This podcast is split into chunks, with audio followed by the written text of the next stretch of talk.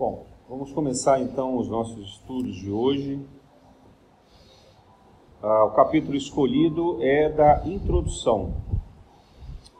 Muitas pessoas pensam que essa é uma parte do Evangelho segundo o Espiritismo de menor importância, mas ao contrário, ela representa, na verdade, eh, toda a síntese do conhecimento que depois vai estar explicado em maiores detalhes pela, pelos espíritos da falange, o espírito da verdade e pela própria interpretação estudiosa de Kardec. E, e aqui no tópico escolhido, a gente vai falar a respeito do cristianismo e do espiritismo que ensinam a mesma coisa. Será que isso é importante? Né? Kardec dizer que o espiritismo se baseia no cristianismo? Eu já começo dizendo para todos que isso é essencial. Tão essencial que essa era a principal discussão da França e da Europa em geral, por todos aqueles que tentavam encontrar uma alternativa aos ensinos tradicionais da interpretação católica e protestante. Né? Por que isso? Porque a religião católica ela estava completa, repleta de dogmas e algumas, alguns desvios morais muito graves, principalmente relacionados à arrecadação de dinheiro. Ela era uma, uma, uma igreja naquele tempo voltada para a usura, se chama, né? o dízimo, a arrecadação e o poder relacionado ao domínio dos reis, dos imperadores. Então, aqueles que eram mais estudiosos não acreditavam nas pregações da Igreja Católica porque sabiam que os seus bispos, seus papas, papa, os seus padres, todos eles estavam de alguma forma ali mancomunados com a corrupção. E os protestantes, eles, embora não estivessem é, ligados diretamente à corrupção, eles também acabaram se associando a alguns reinos. Então você tinha os reis protestantes, como tinha na Inglaterra, como tinha na, na Holanda e vários outros países que se opunham então ao Vaticano diretamente. Então, eles também estavam ligados à política e, ao mesmo tempo, desenvolveram ainda dogmas. Então, Kardec ele, ele buscou um caminho alternativo a esse. E ele teve por inspiração a, a, a escola positivista. O positivismo ele se disseminou na França cerca de 200 anos antes de Kardec. E a ideia deles era uma ideia materialista. Nós não precisamos de Deus, era uma negação de Deus. Tudo é uma lógica. Chegou-se até a criar Augusto Conte uma, uma linha religiosa, uma, uma, igreja, digamos assim, mas materialista. Né? Uma, uma ideia de uma criação de uma força criadora do universo mas que não estava personificada na ideia de Deus. Então isso é bastante diferente. Veja, o que nós conhecemos no Ocidente como religião, que veio da ideia do cristianismo, já estava no judaísmo, tem no islamismo, era de um Deus personificado, um Deus que está em pessoa. Então ele tem um nome, né? É Jeová, é Yahvé. Então quando, quando vem a ideia de Augusto Conte, ele resgata um conceito que é mais oriental, de um Deus que não é pessoa, principalmente pela ideia do budismo, né, que é apenas a força criadora do universo. E como ele está em tudo, a gente só não enxerga Deus porque a gente tem um ego que atrapalha. É isso mais ou menos a essência do budismo. Kardec também se baseia na ideia dos filósofos gregos Lá na Grécia, voltando um pouquinho do que seria o início dessa introdução, os filósofos na época da Grécia, eles estavam sujeitos às, às crenças e superstições de muitos deuses. Então, os gregos tinham muitos deuses, muitos templos a quem eles faziam oferendas. Né? Então, assim, ah, está chovendo, eu vou fazer uma oferenda ao deus da chuva. Ah, está tendo uma guerra, eu vou fazer uma oferenda ao deus da guerra. Ah, eu quero ganhar dinheiro, então eu vou fazer uma oferenda ao deus da prosperidade. Assim eram os gregos. Também os romanos, depois. Né? Mas Sócrates e alguns outros poucos filósofos perceberam que isso era uma ilusão, era uma superstição. E óbvio que não havia um deus do trovão, um deus da riqueza, um deus da caça. Isso era apenas uma crendice. Era uma falta de raciocínio, de lógica. Mas que devia ter sim uma força criadora do universo. Devia ter. Né? Aquilo que mais tarde Aristóteles chamou de causa primeira, ou causa sui, chamava no, no latim. Né?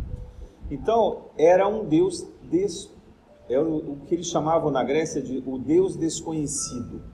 Que Paulo usa essa ideia para poder conquistar os romanos e falar do cristianismo trazido por Jesus, na ideia de Jesus, do, do Deus que é Pai, do Pai Nosso. Então, Jesus pega a mesma ideia de Sócrates, do Deus desconhecido dos romanos, que Sócrates também usou como Deus desconhecido dos gregos.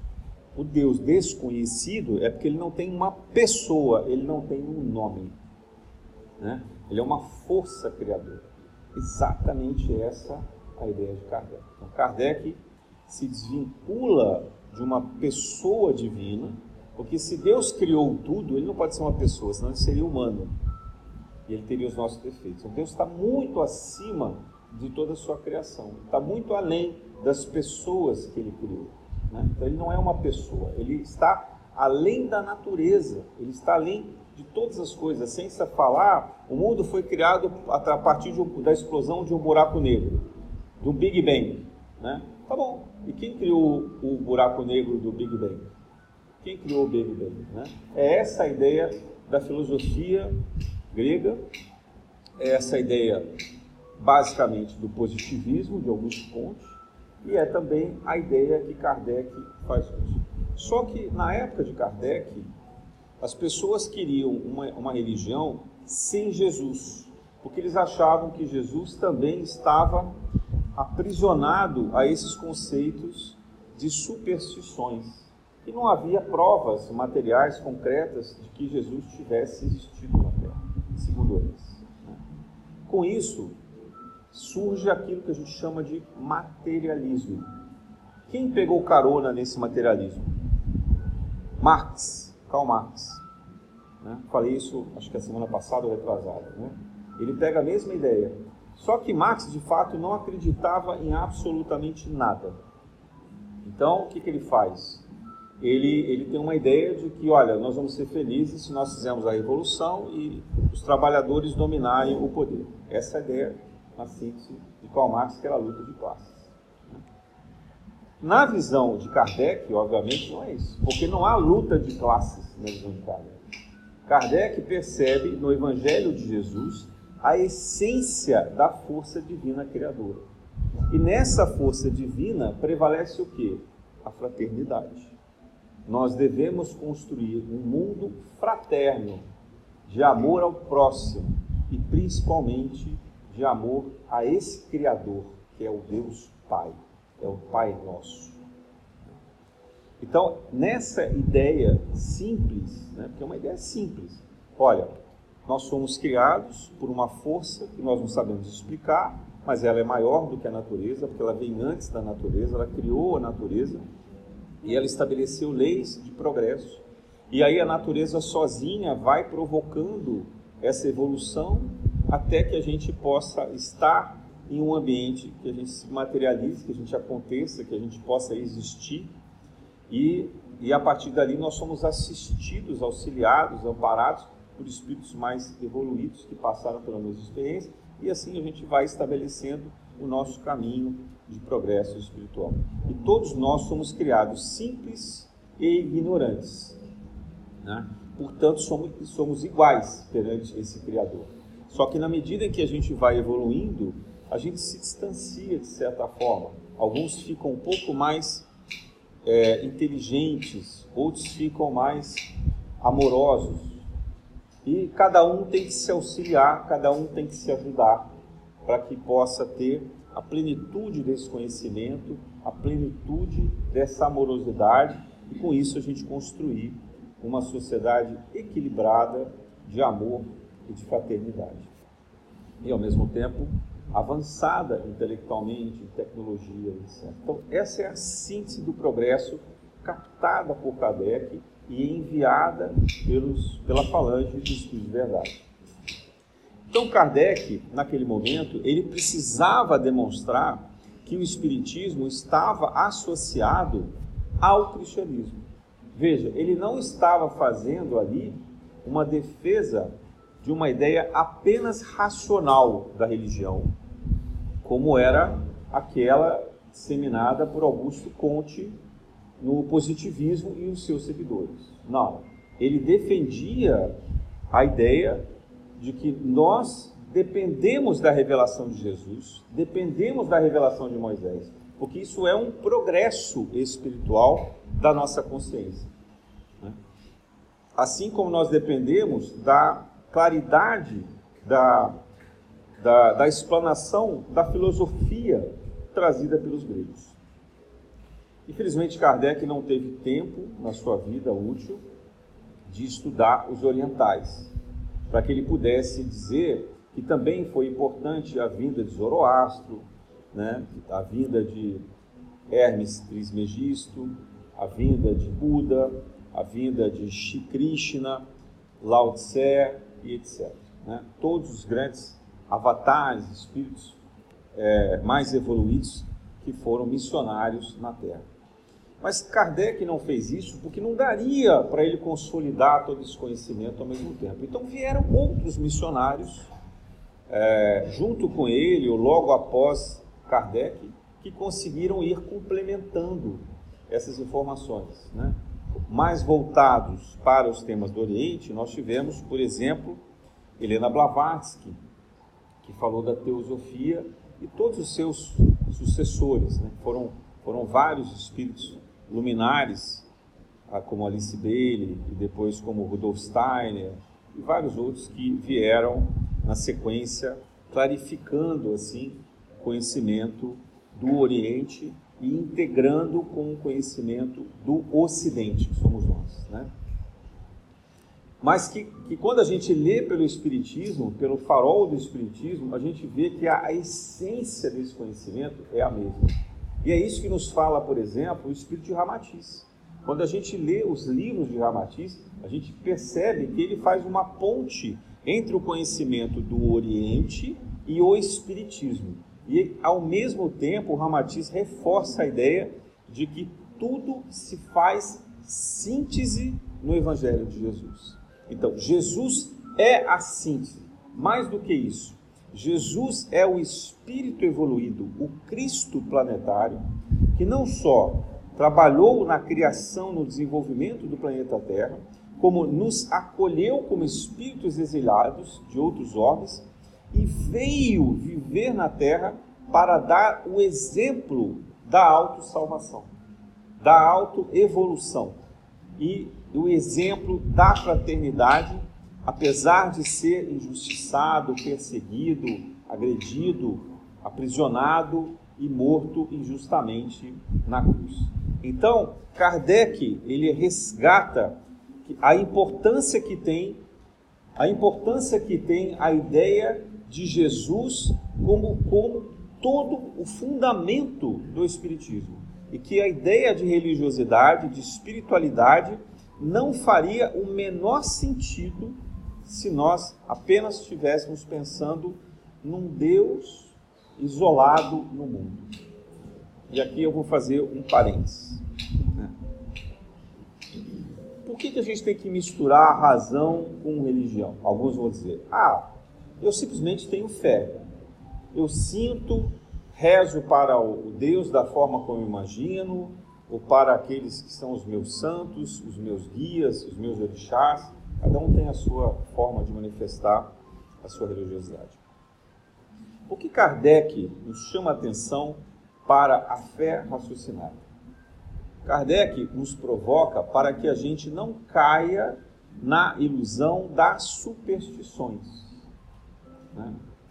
É, no nosso tempo, eu diria, essas superstições, de um lado, elas se traduzem numa ideia, talvez, de santos ou pessoas que pudessem estar muito mais avançadas do que nós e que a gente idolatra como salvadores, a quem a gente invoca pedindo que nos auxiliem, que nos resgatem, que nos amparem. Essa é uma ideia supersticiosa. Não que esses espíritos não possam nos ajudar, mas a gente não tem como saber se todos aqueles que são denominados santos, se de fato eles são espíritos evoluídos. E por que isso? Porque a denominação de santo na Igreja Católica, durante muitos anos, era também comprada por famílias que tinham posses e que queriam ter na sua tradição familiar pessoas que fossem designadas como santos. Ou até pessoas que exerceram muito poder como reis ou como papas e que a, a, a Igreja Católica queria criar uma certa reverência por detrás dessas pessoas. Veja, eu não estou aqui dizendo que não haja santos de verdade, pessoas evoluídas que tenham sim alcançado um nível é, é, de uma dimensão maior e que possam aí trabalhar para nos ajudar. Né? No Espiritismo, a gente tem a pessoa de Bezerra de Menezes. Né?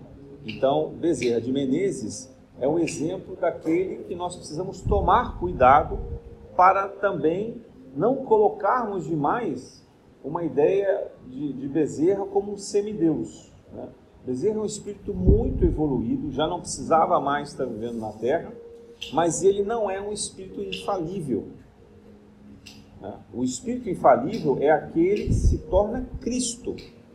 E na nossa dimensão, na onde a gente vive, na nossa galáxia, nós temos Jesus como referência. Há certamente outros Cristos que a gente não conhece. O Cristo que a gente conhece é Jesus. Então, se nós tivermos que referenciar alguém, reverenci, referência, re, desculpa, reverenciar, reverenciar, isso, reverenciar alguém, né, para ter reverência por alguém, tem que ser por Jesus. E Jesus, por isso mesmo, ele diz: Eu sou o caminho, a verdade e a vida. Para que a gente não fosse se iludir, para que nós não nos iludíssemos nesse percurso, por nenhum outro. Então, ah, isso vale também para Buda? Sim, vale para Buda. Aliás, o próprio Buda nunca disse que ele era o caminho, a verdade e a vida. O caminho, o Buda sempre disse que o caminho tem que ser alcançado pela separação do ego e por si mesmo. Ele tem que ser percorrido pelo seu eu interior, que é uma ideia também associada e própria de Jesus. O caminho é individual, o caminho é pelo eu interior. É, quando a gente vai para o taoísmo, taoísmo tal, a palavra tal significa caminho. Também o caminho não está em ninguém, em nenhuma pessoa. Né? Quando a gente vem para a nossa época, e principalmente no Brasil, a gente também precisa associar a nossa cultura popular, que, por exemplo, nas, nas religiões associadas à África, né, como o candomblé, como a quimbanda, como a própria umbanda, muitas vezes a gente se ilude com a figura dos guias espirituais e dos orixás, achando que eles também são pessoas muito evoluídas e que vão nos salvar. Então a gente se apega a esses orixás de cabeça é, delegando para eles para resolver os nossos problemas. Então a gente, como a gente faz as promessas, as ladainhas, então a gente delega para o nosso santo pessoal que ele resolva os nossos problemas. Ó, oh, eu estou aqui com um problema, resolve aí. Me cura, me arruma dinheiro, né, me arruma um namorado, sei lá o quê. Né? A gente inventa todos os problemas, todas as coisas e passa para o santo. Então, essa ideia também é uma ideia mistificadora, é uma ideia de superstição, é uma ideia falsa. O que o Kardec nos chama a atenção é o seguinte: nós temos espíritos mediadores, espíritos missionários que nos auxiliam. Todos nós temos. Todos nós temos os nossos espíritos familiares, nossos espíritos de família, ou guias, ou mentores que nos acompanham. Todos nós temos. Que talvez na Igreja Católica, na tradição católica, seria a figura do anjo da guarda, né? que não necessariamente é um anjo, ou arcanjo, ou serafim, querubim, etc. Né? É um espírito mais evoluído do que nós e que funciona como um pai, uma mãe que nos educa, né? um irmão mais velho, alguém que está um estágio à nossa frente, que tem uma visão sobre o que vai acontecer e que, portanto, nos antecipa os perigos, nos orienta as escolhas individuais e nos procura apacentar o coração diante do sofrimento. Então, é essa a ideia que o Espiritismo traz. Isso é baseado em quê? Em Jesus. Vinde a mim os aflitos, os desamparados, os injustiçados, são as bem-aventuranças. Então, o Espiritismo no Brasil, ele desenvolveu uma corrente alguns anos atrás, essa corrente ainda permanece em vigor, de uma escola que é desvinculada de Jesus. Ela é desvinculada do cristianismo. Então, eles estudam o livro dos Espíritos, estudam o livro dos Médios, os outros livros de Kardec, aprendem as técnicas, mas não associam a Jesus. Como se fosse um roteiro de magia, um roteiro de espiritualidade. E aí eles desenvolvem práticas materialistas. Né? E é muito curioso porque quase todas as religiões a gente verifica a existência de correntes. Uma que determina o processo de evolução pela salvação de si mesmo, então é uma ação egoísta, falei um pouco disso também na palestra anterior, né? é um caminho de evolução individual, e o outro é o caminho da evolução a partir da, da salvação, da autossalvação, mas do socorro, do amparo, da compaixão a quem está conosco percorrendo essa jornada. Essa segunda linha é a que Jesus nos oferece. Jesus diz: olha, você pode se salvar, mas se você se salvar e ajudar aquele que está do seu lado, ou seja, você amar a Deus e amar ao próximo, então, nos mandamentos sintetizados por Jesus, ele diz assim: amar a, primeiro mandamento, amar a Deus sobre todas as coisas. Que é, se você ama a Deus, você se salva. Né? Se você conseguir se amar e amar a Deus, você está salvo.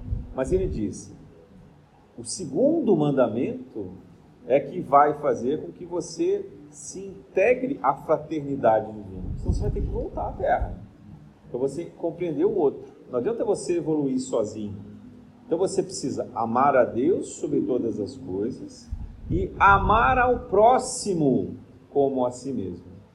Então, assim, o caminho que, que Kardec eh, se apega junto com a ideia do Evangelho é do amor ao próximo. Né? E por isso ele diz: fora da caridade não há salvação. Então, o caminho do Espiritismo é o caminho do Evangelho de Jesus.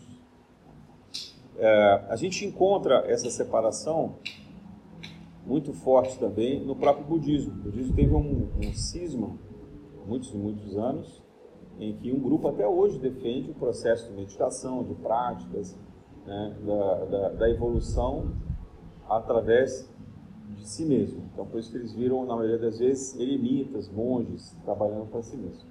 E o outro processo que desenvolve, por exemplo, a yoga, ou o trabalho da caridade e integra outras pessoas. Dentro da Igreja Católica, durante muito tempo, se pregou a ideia da, dos monges e das freiras isolados do mundo, que ficavam sem se comunicar, sem falar, etc., exatamente nesse caminho individual. Né? É, também se faz, em torno das religiões, uma crítica muito grande ao, aos essênios. Por quê?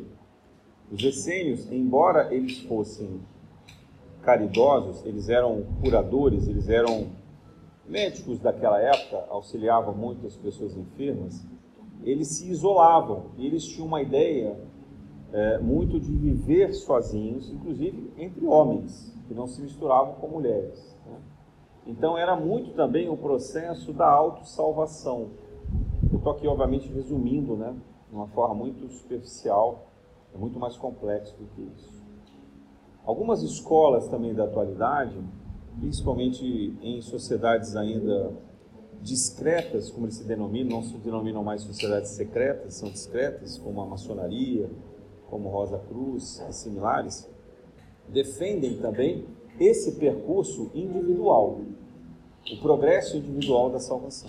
E a maioria dessas escolas nem estudam Kardec, respeitam Kardec pelos seus ensinamentos, mas com um objetivo que, a meu ver, me perdoem se eu estiver exagerando, é uma forma egoística. E é isso que Jesus tenta nos mostrar, na, na, na maneira como ele conclama os seus discípulos, os seus, os seus apóstolos, ide e pregai o meu evangelho. No momento em que ele, ele chama o testemunho e convoca os seus seguidores a sair pelo mundo pregando, vivendo, vivendo, né? exemplificando e ensinando o seu evangelho, então ele está disseminando o que? A fraternidade. Então o caminho crístico, o caminho de Jesus é o caminho da fraternidade. E Kardec diz: olha, não adianta você entender tudo de espiritualidade se você não tiver o amor. E com isso, ele fecha o ensinamento para dizer: amai-vos e instruí-vos. Então, o caminho é o amor, fora da caridade não há salvação, mas é também o do autodesenvolvimento, é também o do progresso individual pela inteligência, pelo estudo, pelo saber. Claro que aqui nós não estamos falando do estudo e da inteligência erudita, a gente precisa deixar isso muito claro que seria injusto, né? Imagina uma pessoa que nasceu é, numa condição muito simples, muito humilde, não pôde estudar, é semi-analfabeta, ela não, não conseguiu ter uma cultura suficiente para ler os clássicos da filosofia, para poder ler Kardec, que é um livro escrito há mais de 150 anos, então um francês muito rebuscado, né, que que ficou já num porto, uma tradição de um português quase arcaico, fica difícil, é, é, muitas vezes, para uma pessoa mais simples compreender esses conhecimentos. Hoje em dia já é difícil a gente ler alguns livros de André Luiz e Emmanuel que foram escritos no início do século passado. Né? Quanto mais a gente lê Kardec. Então, a justiça divina, ela não pode exigir conhecimento daquele que escolhe uma prova de uma vida humilde. Mas para esse, ela pede que esse espírito desenvolva o saber pela amorosidade e pela curiosidade, curiosidade que é possível na sua mente, que é possível na, na, sua, na, na sua condição intelectual. Então, o estudo é sempre necessário, mas a espiritualidade irá respeitar a condição de vida e existência e encarnação da pessoa como ela pode se desenvolver. Né? Porque senão daqui a pouco a gente vai começar a exigir diplomas. Né? Então vai dizer assim, olha, só vão se salvar aqueles que tiverem doutorado, pós-doutorado, que estudaram todas as religiões orientais, porque cada vez a gente vai acrescentando mais conhecimento. Não salva ninguém. Né? Também uma pessoa que tivesse vivido exclusivamente para o estudo, ela não teria vivência prática e ela não conheceria o que é o amor, o que é a caridade. Então, o balanço da existência está em encontrar o equilíbrio entre essas duas forças. É, a força do desprendimento humano, que busca a fraternidade, e a força da compreensão pelo, pelo raciocínio, né, para tentar fugir das superstições, das crendices e tentar é, pensar em Deus pelo coração, mas de uma forma que também não nos iluda, de uma forma que não nos gere um apego, uma, uma crendice. A gente vai dizer assim: ah, mas então eu não posso mais trabalhar com os meus guias, eu não posso mais invocar os meus orixás, eu não posso mais fazer a oração para os santos que eu acredito. Não, não disse isso de forma alguma. A gente pode, desde que a gente saiba que esses são espíritos mediadores e que talvez aqueles a quem a gente invoca nem vão conseguir nos ajudar porque eles não estão tão evoluídos assim. Mas que se o nosso, a nossa prece é sincera, se o nosso desejo é verdadeiro, então a gente atrai as falanges de espíritos evoluídos que estes sim, amando de Jesus, podem nos auxiliar e nos socorrer. Então, Jesus, por isso, nos ensina a orar. Lembra que Jesus fala com os apóstolos, os apóstolos pedem, mestre, nos ensina a rezar. E Jesus fala: quando vocês quiserem rezar, se dirijam a Deus como pai, como paizinho, como um filho que chama um pai amorosamente. Que nos judeus isso significava Abba, Abba, pai. Então, a gente traduziu aqui como Pai Nosso. Eu ainda acho Pai Nosso uma expressão muito formal. Né? Às vezes até eu tento rezar o Pai Nosso, não dessa maneira formal que a gente usa na segunda pessoa do plural, né? Pai Nosso que estais nos céus, santificado seja o vosso nome. Eu acho que essa tradição ela é muito majestática, né? A gente coloca Deus numa condição de rei. Então ele é uma pessoa que está no altar. Jesus certamente lá no seu aramaico mais simples, ele não falava isso dessa maneira. A tradução tem um problema, porque a gente não tem exatamente a maneira como Jesus falou o Pai Nosso. A gente foi pe pegando isso de diversas traduções, principalmente do grego. A forma como a gente como a gente fala hoje veio uma mistura do grego e do latim, né? Então, Jesus não falava nem grego nem latim, até onde a gente saiba. Né? Então, ele falava mais o aramaico e o hebraico. Uh, há uma transcrição em, em, aramaico que foi encontrada alguns anos atrás, mas não se sabe se essa transcrição ela é original, porque ela pode ter pegado também lá da tradução para o grego e depois vertido para o aramaico. Ninguém tem como saber isso. Né? O fato é pela razão, então aqui eu estou usando Kardec, né? Pela nossa razão, se Jesus quer chamar e nos pede para chamar Deus de paizinho, de Abba, Abba, pai, né? É, ele não quer usar isso num pronome tão sofisticado, tão rebuscado como o vós. Então, quando vocês quiserem ter mais sensibilidade, mais sentimento em casa, nas suas preces, vocês podem mudar esse pronome para você, sem que isso ofenda a Deus. Acreditem em mim, vocês não vão estar ofendendo a Deus. Vocês vão estar deixando ele mais próximo, porque não é assim que a gente fala com os nossos pais. Não é assim que a gente se dirige, mãe, você pode me fazer uma coisa? Pai, você pode? Pai, eu quero isso, né? Então você trata assim de uma forma íntima como você. Então, esse pai, a gente pode chamar ele de pai, querido pai, pai, mãe, né? pai criador, força criadora, né? meu pai querido, meu querido, usar uma expressão de amorosidade para se aproximar desse Deus que é força criadora. Né? E a gente pensar nesse céu, não como o céu físico, né? Pai nosso que estás nos céus. Então parece que ele está distante. Né? Jesus não quis dizer que ele está distante. Jesus, quando falou de céu, ele pensou em uma coisa que cobre a terra toda.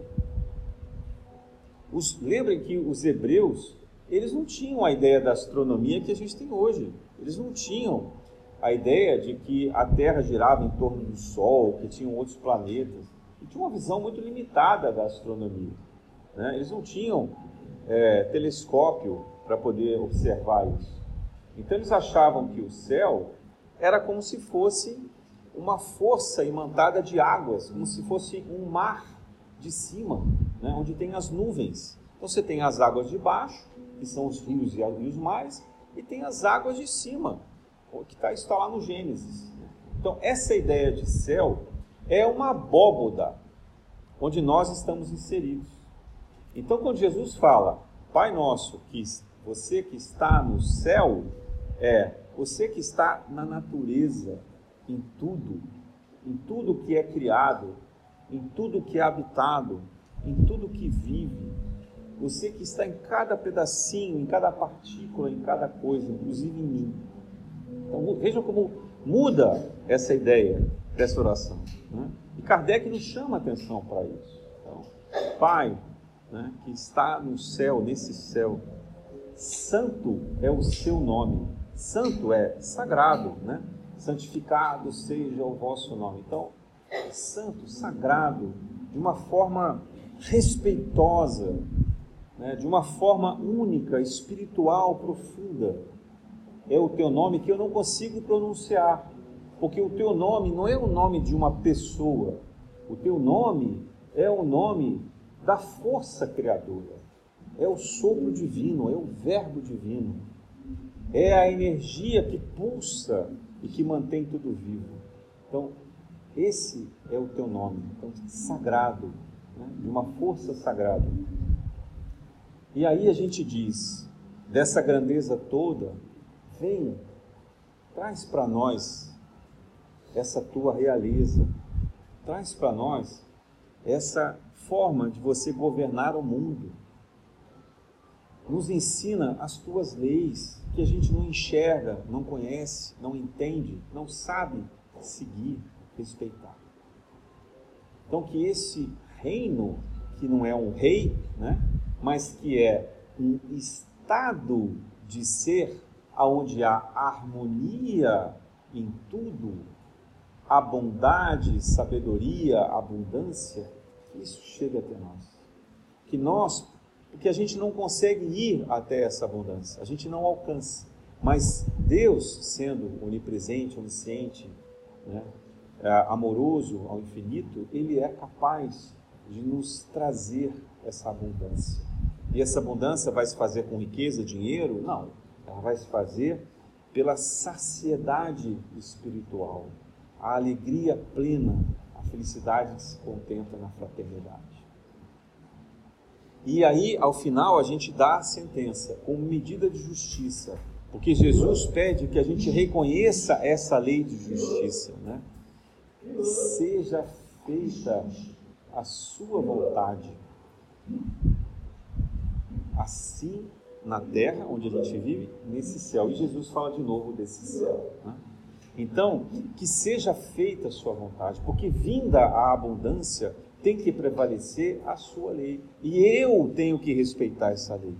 E a medida da justiça será o que eu fizer para os outros, é o que irá retornar para mim. Então, é a lei do retorno, a lei de causa e efeito. Jesus quer que a gente seja humilde e consciente, que raciocine, pare para pensar que aquilo que eu faço para o outro, que é o meu próximo, é o que retorna para mim em plenitude e amorosidade. Então, esse início do Pai Nosso é a síntese divina do Espiritismo, porque aqui está o conhecimento, a razão, a amorosidade, o amor ao próximo, a fraternidade e o respeito a esse Deus tão próximo de nós, que nós podemos chamar de pai, de mãe, força criadora dentro de nós. A segunda parte do, do, do Pai Nosso também prossegue da mesma maneira. E é importante que cada um de vocês pense nisso dessa maneira simples, dessa maneira próxima, tentando chegar a esse Deus que é amor e sabedoria, que está perto de nós, que não é uma pessoa. Né? Ele é toda essa energia, ele está dentro de cada um de nós, é todo distante em todos os lugares, mas se está em nós, também está no próximo. Por isso que a gente tem que amar o próximo. Então, Kardec nos traz ah, essa, essa visão como o grande remédio da humanidade. Na época de Kardec, e depois ainda, ao longo do século XX todo, até hoje, né? se fala muito sobre o mal-estar, sobre uma angústia existencial, sobre a ansiedade, sobre o desespero, a tristeza, a melancolia, a depressão, a falta de sentido. Hoje, o grande mal que a gente percebe na humanidade é a falta de sentido. A pessoa trabalha, trabalha, trabalha, ela procura obter riqueza, ela procura ter uma família, ela procura ter bens, ela procura ter um status, ela procura pertencer a algum lugar e ainda assim ela não se livra de uma insatisfação, de uma angústia que não a realiza de modo algum. Não adianta, ela tem tudo, tudo, tudo e não se sente feliz, não se sente satisfeita. Então, o remédio trazido por Kardec é aquele que Jesus nos trouxe, que é o caminho da fraternidade.